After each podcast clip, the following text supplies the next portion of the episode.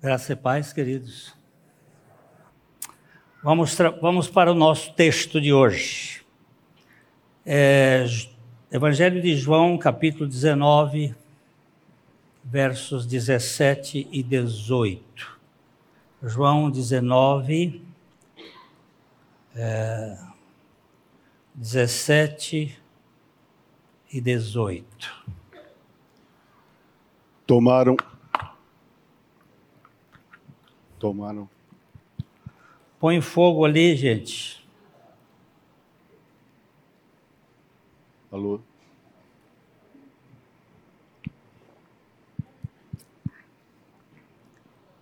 There is no sound. Tomaram eles, pois, a Jesus, e ele próprio, carregando a sua cruz, saiu para o lugar chamado Calvário, Gólgota em hebraico onde o crucificaram, e com ele outros dois, um de cada lado e Jesus no meio. Querido Pai, desvenda os nossos olhos, para nós enxergarmos além da letra, além dessa cena, além dessa narrativa e o Senhor descortine a realidade espiritual que está por trás desse texto, para que Jesus Cristo seja glorificado. Nós te agradecemos, em nome de Jesus. Amém. Antes de nós olharmos o texto, eu só queria lembrar uma coisa. Eu estava lá em Telêmaco, e Telemaco Borba é uma cidade que tem um nome de um, um grande etnólogo, foi político, foi militar, era um homem bastante culto, falava várias línguas, inclusive o caigangue e o guarani. Mas eu chamei a atenção para aqueles irmãos de um Telêmaco, que viveu no quarto século. Há um problema de datação quanto ao dia da sua morte, mas este monge que vivia numa uma região da Itália, ele foi movido pelo Espírito de Deus para ir a Roma num certo dia, primeiro de janeiro, não se sabe com exatidão se foi de 391 ou 403. Datação tem um problema, historiadores nem sempre são confiáveis, mas é por aí. Ele chega em Roma no momento em que a cidade está convulsionada, muito movimento, e ele diz o que está acontecendo, porque ele era um homem um monge de interior e ele fica perguntando o que está acontecendo. É que o imperador mandou abrir o Coliseu, que tinha sido fechado no tempo de Constantino, quando ele assinou o Edito de Milão em 313. Ele proibiu aquelas cenas dantescas e horrendas do Coliseu e agora o imperador restaura aquela, aquele culto ao orgulho humano, onde um gladiador vencedor teria que sacrificar o perdedor. E Telêmaco entrou com a multidão naquele eh, estádio enorme, 80 mil pessoas, gritando e ele, num dado momento daquele sacrifício horrendo, ele pulou no meio, saltou a cerca, na sua idade já avançada, e entrou no meio de dois gladiadores e gritou: Em nome de Jesus, pare! A multidão assustou-se. Ali tem um uma, uma, um trabalho de, de som acústico muito bom. O povo todo parou porque eles estavam gritando. E um gritou: Mata esse velho! Tira esse velho daí! E Telêmaco de novo, quando eles quiseram lutar, ele entrou no meio e disse: Em nome de Jesus, parem! Um gladiador deu-lhe uma.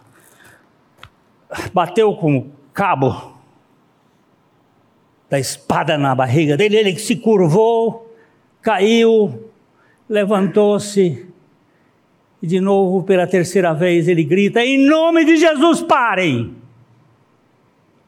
E o povo: Matem, matem, matem! E o gladiador enfiou a espada no ventre de Telêmaco.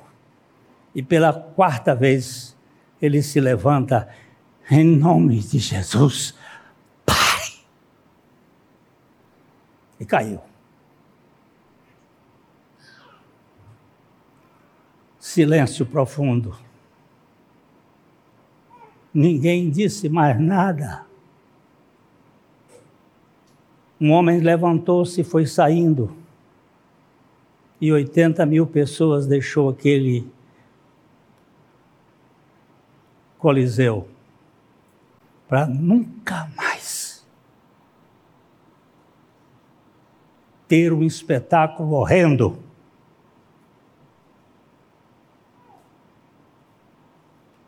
Foi a última vez. A gente não sabe se foi 1 de janeiro de 391 ou 1 de janeiro de 403. Mas o Coliseu calou-se para sempre. Por quê? Porque um homem creu em Jesus Cristo e obedeceu a Jesus Cristo. E no meio de uma, um mundo convulsionado, ele tomou uma posição. Nós temos um Salvador que tomou o nosso lugar de uma maneira valente. E esse texto que nós lemos aqui, ele fala que ele foi levando para o Calvário. Vamos ler outra vez o texto o verso 17 e o verso 18. Tomaram eles, pois, a Jesus, e ele próprio, carregando a sua cruz, saiu para o lugar chamado Calvário, Gólgota em hebraico, onde o crucificaram, e com ele outros dois, um de cada lado e Jesus no meio. Você viu aquele absurdo ali? carregando a sua cruz. Isso é um absurdo. Aquela cruz não era dele. Eu agora quero fazer uma pergunta para vocês que leram ou ouviram o texto. Quantas pessoas morreram ali no Calvário?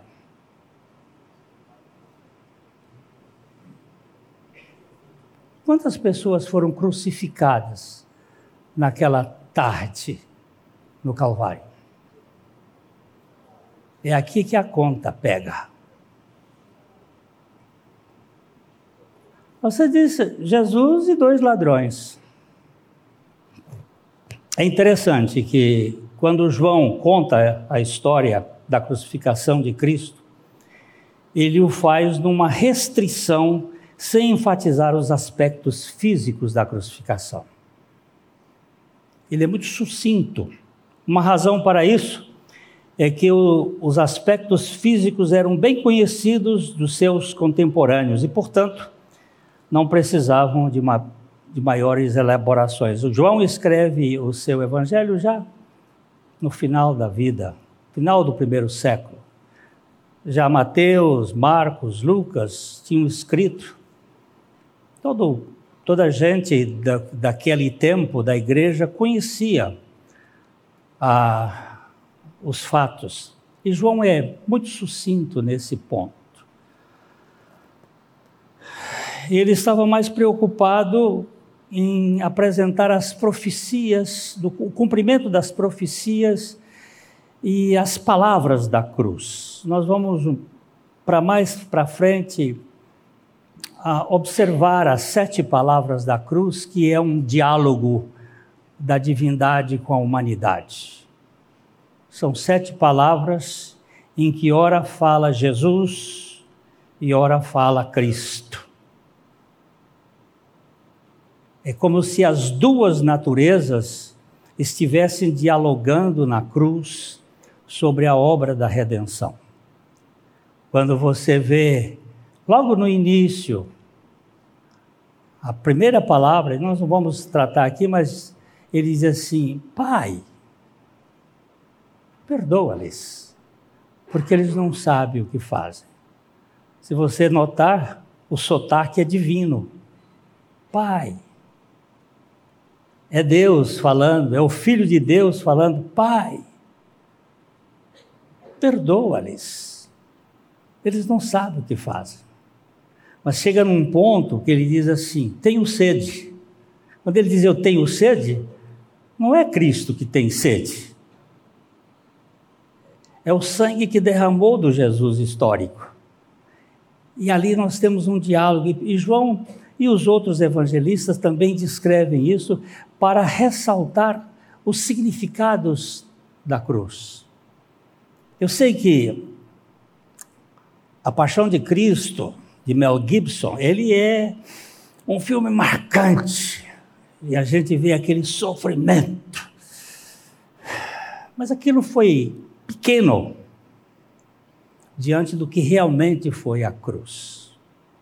Eu fui assistir aquele filme com um rabino e com um padre para dar um parecer para a Folha de Londrina, que queria saber, e depois o jornalista me perguntou: o que, que o senhor achou do filme? Disse: marcante, mas pífio, fraco, diante do que realmente ele sofreu. Não descreve nem o sofrimento moral, o sofrimento real do Senhor Jesus ali na cruz.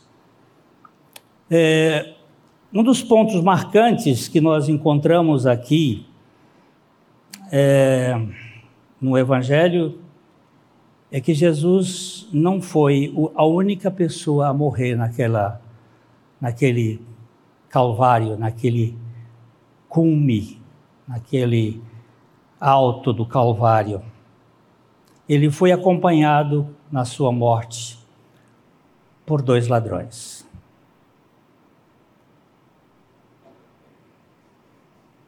Uma piadinha.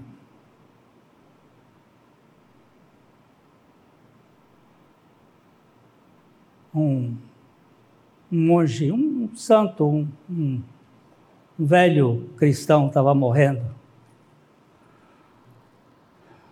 Chamaram dois políticos brasileiros, não vou dar o nome deles. Diz, olha, ele queria ver você, vocês. Ele queria que vocês fossem lá. E aí os políticos chegaram um do lado, outro do outro. Mas quanta honra, o senhor queria que nós estivéssemos aqui na sua, na sua morte. Por que, que o senhor nos chamou? Diz, porque eu queria morrer igual Jesus com dois ladrões, uma à direita e outra à esquerda. Mas isso é muito, é só uma piadinha. Mas aqui tem coisa que está além, está muito além. Ele foi acompanhado por esses dois ladrões. Todos os evangelistas descrevem o assunto. Vamos ver Mateus 27, 38. Mateus descrevendo isto. E foram crucificados com ele dois ladrões, um à sua direita e outro à sua esquerda. Bom, veja o verso 44 também, só para vocês notarem que ali tinha uma, uma disputa, tinha uma, uma discussão, uma, uns impropérios. E os mesmos impropérios lhe diziam também os ladrões que haviam sido crucificados com ele. Oh. Ah, ali eles estavam um, xingando Jesus e, e dizendo impropérios. Vamos ver Marcos capítulo 20, 15, verso 27 e 28. Com ele crucificaram dois ladrões, um à sua direita e outro à sua esquerda. E cumpriu-se a escritura que diz: com malfeitores foi contado. Você está vendo que ele está, ele está descrevendo o que a escritura. Isso está descrevendo o profeta Isaías, no capítulo 53, no verso 12. Entre malfeitores, ele tinha que morrer entre. Isso, isso tem uma importância.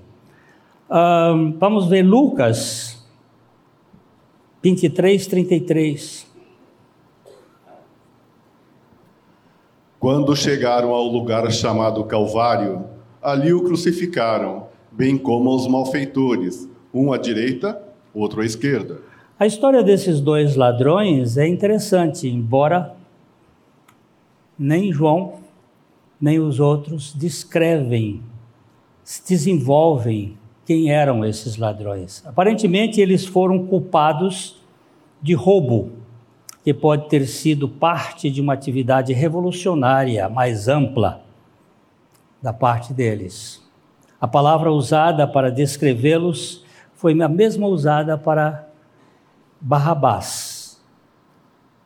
Em João capítulo 18, 40, eles usaram a mesma palavra para aqueles dois ladrões, para Barrabás. Mas Barrabás saiu da, da condenação e os dois foram colocados. Isso é complexo para se entender por quê. Por quê? Eu já falei aqui que Barrabás também era chamado de Jesus Barrabás, ou Jesus, filho do Pai. Porque Barrabás significa filho do Pai. E são umas imitações comportamentais que às vezes tiram alguns da, da condenação. Mas vamos dar uma olhada aqui, que o verso 40 de João 18. Então gritaram todos novamente: Não este, mas Barrabás. Ora, Barrabás era salteador. Esses caras que atacam banco, e usam armas para roubar. Isso é o tipo assim, né? daqueles revolucionários. É a mesma palavra. É... Qualquer que seja esse tipo de crime específico, eles foram apanhados e agora sentenciados a morrer com Jesus.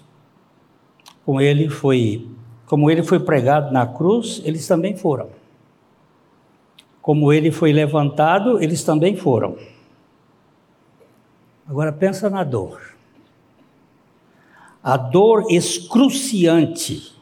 Esses dois ladrões, cheios de angústia, de desespero, devem ter dado intensos gritos amaldiçoando.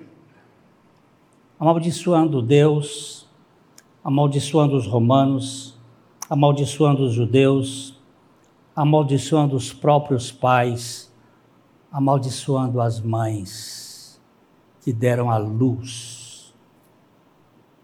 Tem uma história real na condenação de um réu americano que foi condenado à pena de morte. E no dia da sua execução, ele pediu, ele fez um pedido Disse: Eu quero ver minha mãe. Aí trouxeram uma mãe. E ele se aproximaram, mãe e filho. Ele abraçou a mãe, segurou-a bem firmemente e deu-lhe uma mordida na face, que arrancou o pedaço e disse: Nunca se esqueça que você foi culpada por eu ser condenado. Às vezes a gente acha que nós não temos responsabilidade com os nossos filhos, mas temos. Temos. Mas essa questão de culpar os outros é uma questão muito antiga. Isso começa lá no Gênesis. Quando Deus vem conversar com o casal rebelde, o casal pecador, o Adão disse: A culpa não é minha, a culpa é do Senhor. Foi o Senhor que me deu essa mulher. Eu estava muito bem aqui nesse paraíso, o Senhor inventou de botar essa mulher e foi ela a responsável. Depois a mulher disse: Não, a culpa não é minha, a culpa foi da serpente. Ela me enganou e eu comi. E assim nós temos vivido a vida toda, porque a justiça própria faz isso. Ela transfere a culpa para os outros. Todo mundo é culpado, menos eu. Eu sou a vítima. Eu sou o coitado. Eu sou aquele que ah, não merecia isto. O que nós entendemos desses dois ladrões é que eles são tipologicamente representantes da nossa natureza. Nós somos rebeldes, salteadores, nós somos bandidos essenciais, nós somos perversos por natureza. Hoje eu falando lá em Telemaco Borba, eu me lembrei, contei para eles, quando a Telma, minha filha, nasceu, e que eu estava lá na, na Santa Casa, olhando pelo vitrô, pelo vitral, pelo do, do berçário, minha filha e um menino do lado, e uma avó do lado, e eu aqui olhando para ela, ela virou para mim: Que anjinhos inocentes. Eu disse: Quais? Qual é? O seu neto ou minha filha? Ela, muito educadamente, disse: Os dois. Eu digo: Essa aqui não, essa aqui é uma cobra cascavel. Aí ela disse: Senhor, não fala isso. Ele é um anjinho inocente. Eu digo: Inocente não, inconsciente, por enquanto. Mas isso aqui tem uma natureza de cobra. Meu senhor, não fala da sua filha. Eu digo, falo porque é minha. Eu sei de onde veio. Veio de mim. E eu vim do meu pai, e meu pai veio do meu avô, meu avô veio de, do meu bisa, do meu trisa, do meu tetra, do meu penta, e veio de Adão. E essa natureza de Adão é a natureza da serpente. É uma raça de víbora. Nós somos uma raça de víbora. E nós precisamos morrer. Porque não tem salvação para o homem sem a morte. Não adianta você aceitar Jesus se você não morrer. Você aceita e desaceita. Mas a, a obra de Deus é muito maior do que isso. Aqueles dois ladrões, eles estavam blasfemando de Cristo. Eles diziam zombarias e sarcasmos Vamos ver Mateus 27, 40 de novo aqui. Ó oh, tu que destróis o santuário e em três dias o reedificas, salva-te a ti mesmo, se és filho de Deus, e desce da cruz. Isso aqui é o povo todo zombando dele. Estava toda a gente zombando dele. Você não disse que constrói o templo, destrói o templo, em três dias reedifica? Salva-te a ti mesmo e salva nós também. Todos os evangelistas narram esse fato e narram que os ladrões estavam zombando dele também. Mateus 27, 44. E os mesmos impropérios lhe diziam também os ladrões que haviam sido crucificados com ele. Lucas 23, 39. Um dos malfeitores crucificados blasfemava contra ele, dizendo: Não és tu Cristo? Salva-te a ti mesmo e a nós também. Agora você prestou atenção que Mateus narra que os dois, e agora aqui ele fala um. Está acontecendo alguma coisa. O que será que está acontecendo? Algo fora de série começa a acontecer ali o milagre. Os dois ladrões estavam blasfemando, estavam com sarcasmo, estavam gritando, dizendo palavrões e, e de repente um para. Deus começou a trabalhar no coração de um ladrão para que a sua maldição morresse. Ele começou a pensar e finalmente começou a entender alguma coisa está acontecendo. Ele para de xingar. Vamos dar uma olhada em, Mate... em Lucas 23, 40 e 41.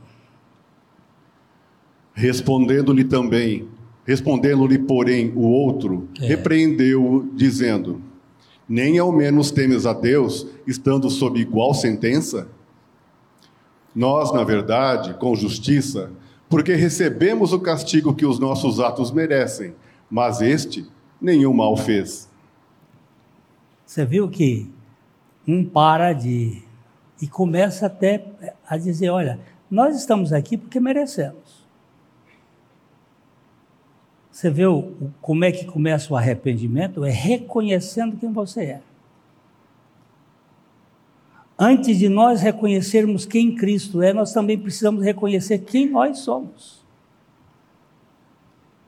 Esse ladrão aí, que segundo dizem é o da direita,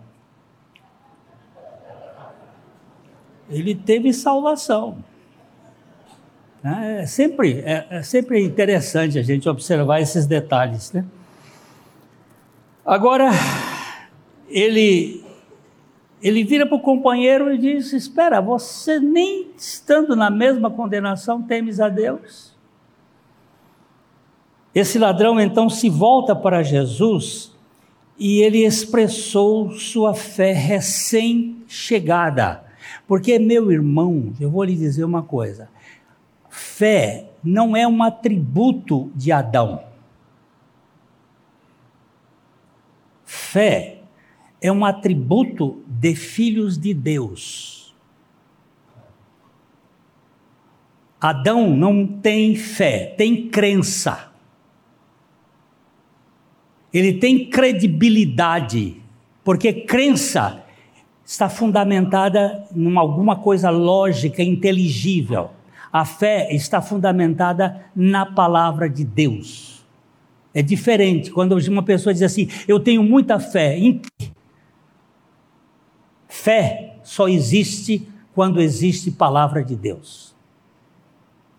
E esse homem aqui ganhou uma fé, porque a fé é um dom de Deus.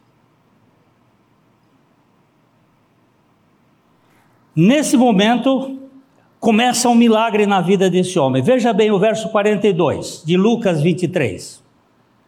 E acrescentou: Jesus, Lembra-te de mim quando vieres no teu reino.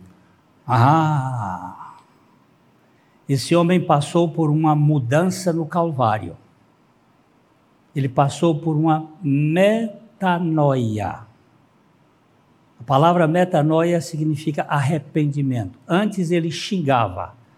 Agora, por alguma razão que só o Espírito Santo sabe fazer, ele foi convencido do pecado e ao ser convencido do pecado, ele grita para Jesus: Jesus, não me esqueça quando tu vieres no teu reino. Opa! Dr. James Montgomery Boyce, que é um teólogo que eu gosto dele, porque ele não complica. Tem teólogo que complica demais. A gente lê e fica mais confuso. Mas esse não complica. E ele, ele disse, uma, ele faz uma série de indagações do que Jesus teria dito para aquele homem. Será que Jesus disse: é tarde demais, é tarde agora para. Você deveria ter pensado antes quando se juntou a esse bando de revolucionário. Está tarde demais, nós dois estamos pregados aqui na cruz. Você devia ter se lembrado disso antes. Isso é que pai faz quando o filho desobedece. Sempre bota o problema, olha, agora não tem mais jeito, o jarro cá está quebrado.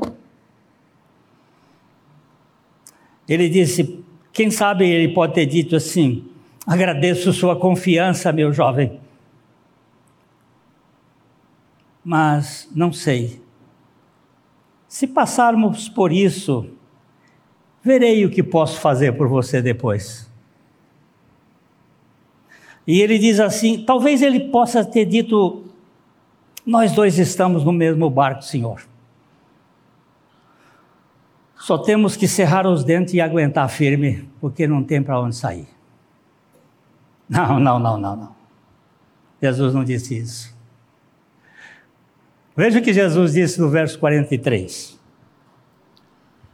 Jesus lhe respondeu: Em verdade te digo que hoje estarás comigo no paraíso. Ah.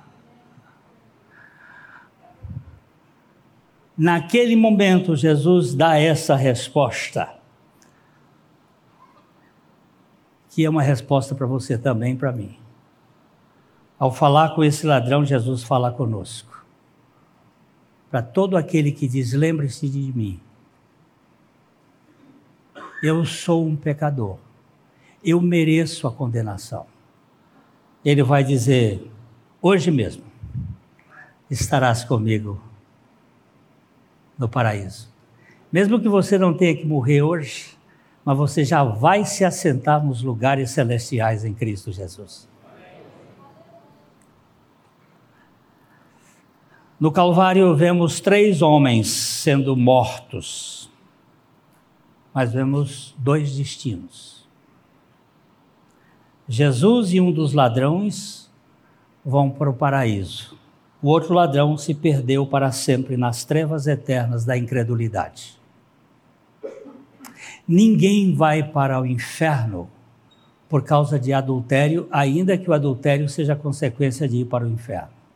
Mas você vai para o inferno por causa da incredulidade, porque Davi foi um adúltero, mas ele teve arrependimento mas o maior arrependimento de Davi não foi o adultério que ele cometeu. O maior arrependimento de Davi foi ter confiado em si no seu exército. E ele considerou isso o maior pecado. E o maior pecado que você tem é você confiar em você mesmo, achar que você pode se sustentar diante desse mundo e você não pode. Você tem que recorrer a um Salvador Todo-Poderoso que, ainda que esteja na cruz, está com todo o poder para libertar você da, do seu pecado.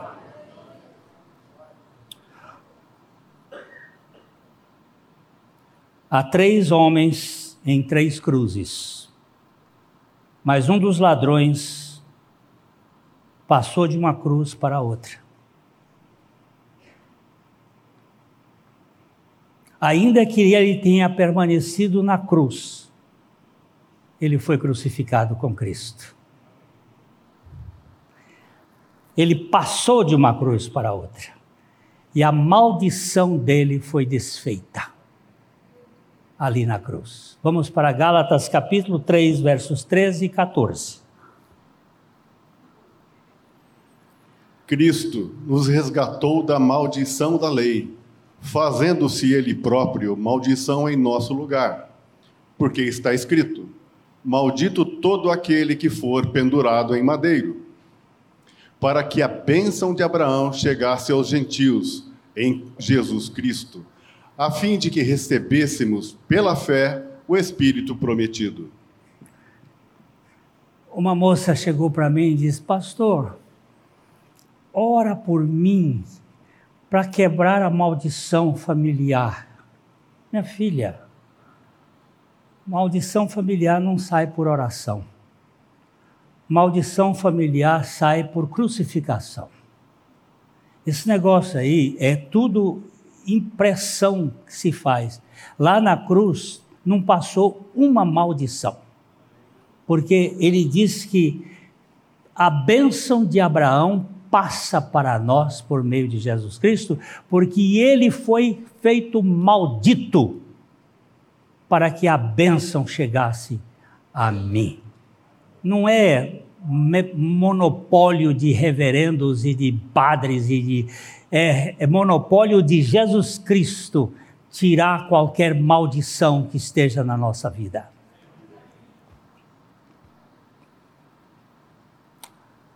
Eu estava pregando lá na Argentina e a Sandra estava traduzindo e o Hugo Baravalli, pastor Hugo Baravalli, estava participando. Depois da, da pregação, ele me chamou e disse: Glênio, veja o que Deus me deu. Eu vou fazer meu espanhol aqui meio. Porque não dá para traduzir poesia. Não dá. Vocês me perdoem, viu, o meu espanhol aqui en la cumbre del Calvario, en el drama de la cruz, se veían tres personas, dos ladrones e Jesus. Esta história é verdadeira e por ciclos se contou. Pero existe outra história que solo por fé se viu. Em la cruz junto com Cristo estava tu e eu, sendo muertos ao pecado, pero vivos para Deus.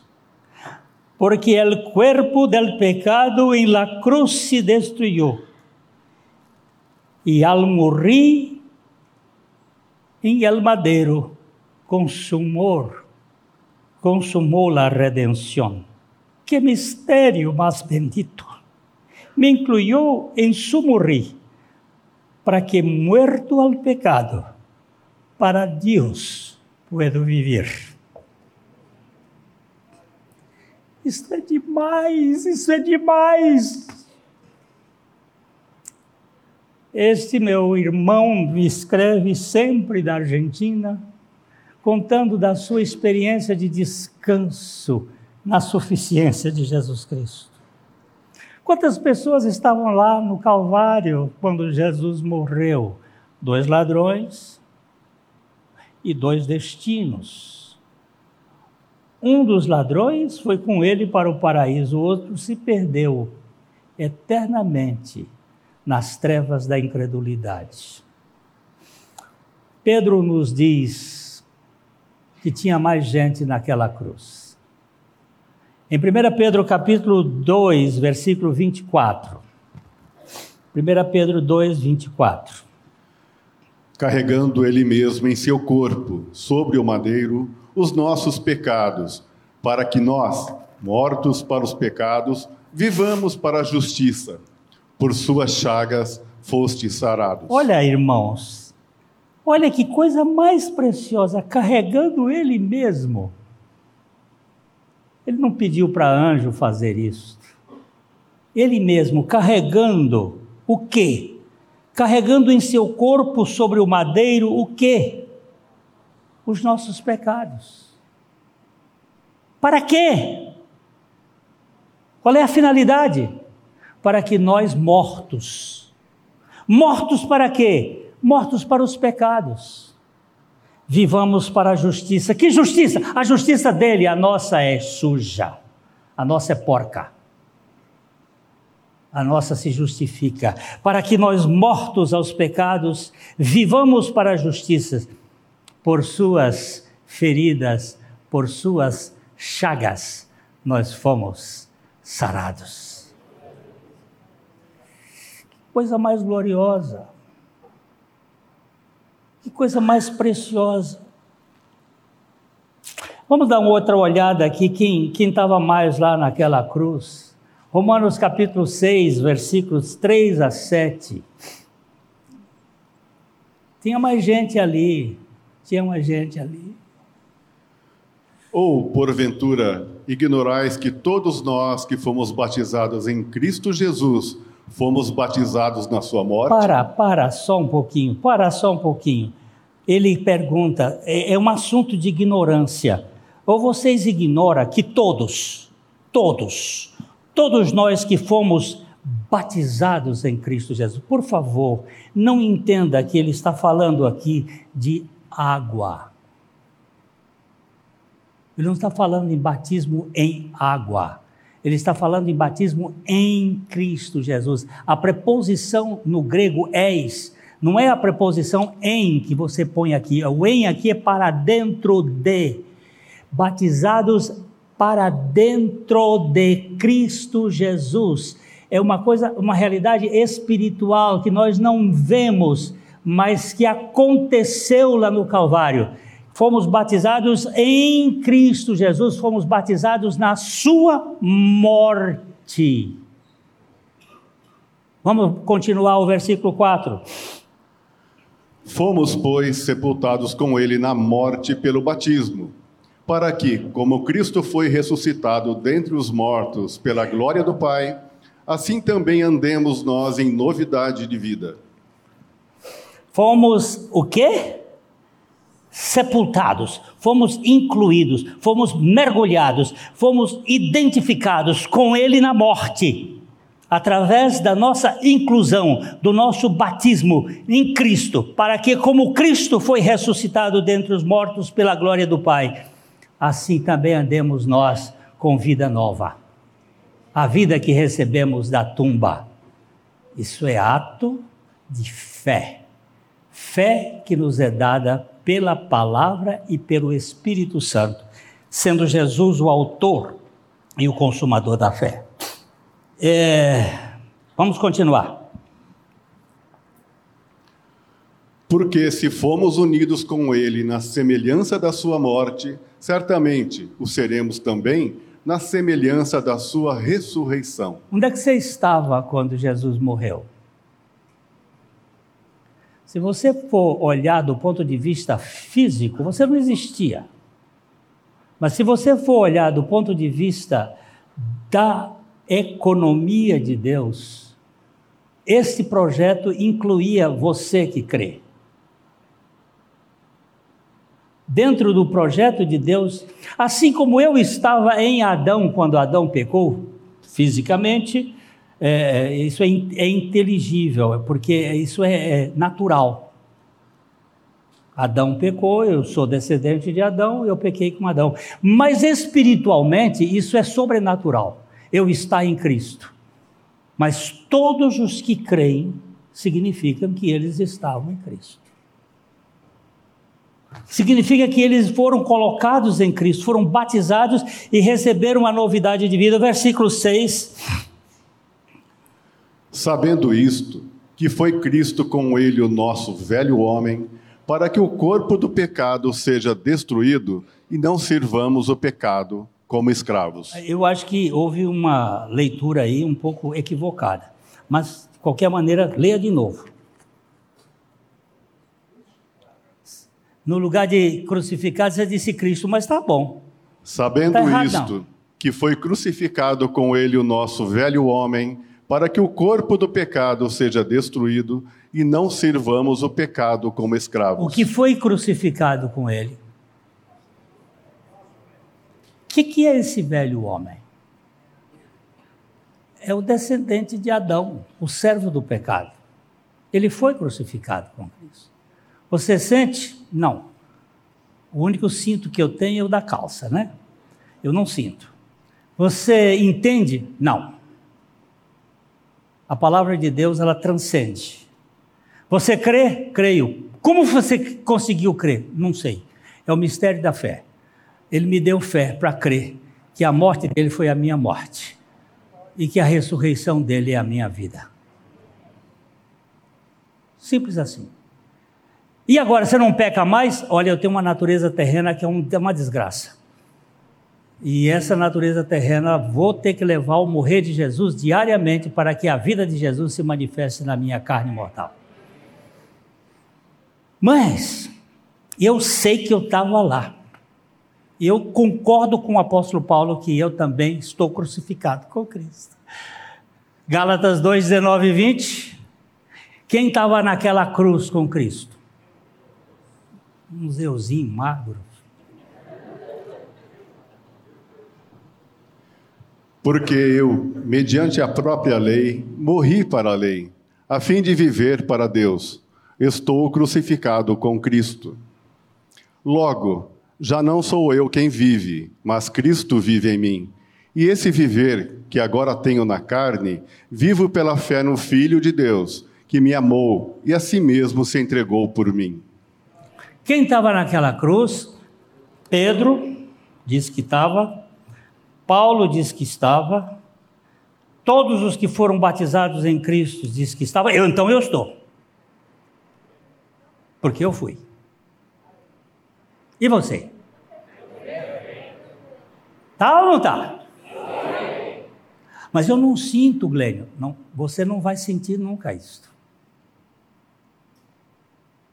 O meu justo viverá pela fé. Eu vou terminar aqui com Francisco Xavier. Quem foi Francisco Xavier? Um dos jesuítas, criadores da Companhia de Jesus. Foi o homem que foi evangelizar o Japão. É só para vocês terem uma noção. Ah, a palavra arigato do Japão é uma palavra de origem portuguesa. Não existe proparoxítano na língua japonesa. A única palavra proparoxítona é arigato. Obrigado.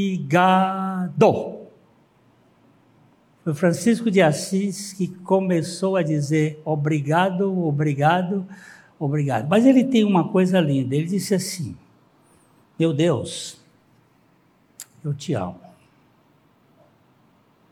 Não porque espere os céus e o bem, nem é que eu tema, ao não te amar, sofrer o inferno além. Mas, se porque, Senhor, por mim morreste numa cruz, e ali sofrendo em dor cruel, me deste vida e luz, atrai-me o teu infinito amor, de tal maneira a ti, que mesmo não que mesmo sem inferno ou céu, eu te amaria aqui. Assim compreendo e vivo ó Deus, cantando o teu louvor. Minha salvação és tu, manancial de amor. Olha que coisa mais linda. Onde é que você estava quando Jesus morreu? Eu estava no Calvário, junto com ele e junto com o ladrão da direita. Tinha mais gente naquela cruz. E você? Então, meus irmãos, parem de querer sentir e creiam. Creiam no que a palavra de Deus está dizendo. Lá em, em Telêmaco hoje, uma moça, ela se prostrou no chão, em choro, e ela disse: Eu não sabia disso. Digo, minha filha, Toda obra do diabo é ocultar isto aqui. Essa semana, o Jairo, que esteve conosco, já está acabando aqui. O Jairo, aquele missionário que está lá no, no Oriente, lá na Jordânia, ele falou uma coisa interessante. Olha, os, os, os maometanos, eles creem que Jesus é um profeta de Deus que Jesus nasceu da Virgem Maria. Olha o que eles dizem. Ele nasceu da Virgem Maria. Portanto, eles creem que Jesus ele é um, um ser que não foi gerado pelo esperma de Adão. Eles creem que Jesus fez milagres. E eles creem que Jesus voltará. Eles só não creem que Jesus morreu, foi sepultado e ressuscitou. Eles tiraram isso. Sabe por quê? Porque aqui está o cerne da questão. E eles dizem assim: Jesus vai voltar para converter os cristãos ao, ao muçulmano, como é que chama? O islamismo. A converter os cristãos ao islamismo. Essa é, é a crença deles. Mas só que tirou o ponto central. Se tirar a cruz e a ressurreição, acabou com o cristianismo. Porque o foco do cristianismo é que Jesus morreu, foi sepultado e ressuscitou.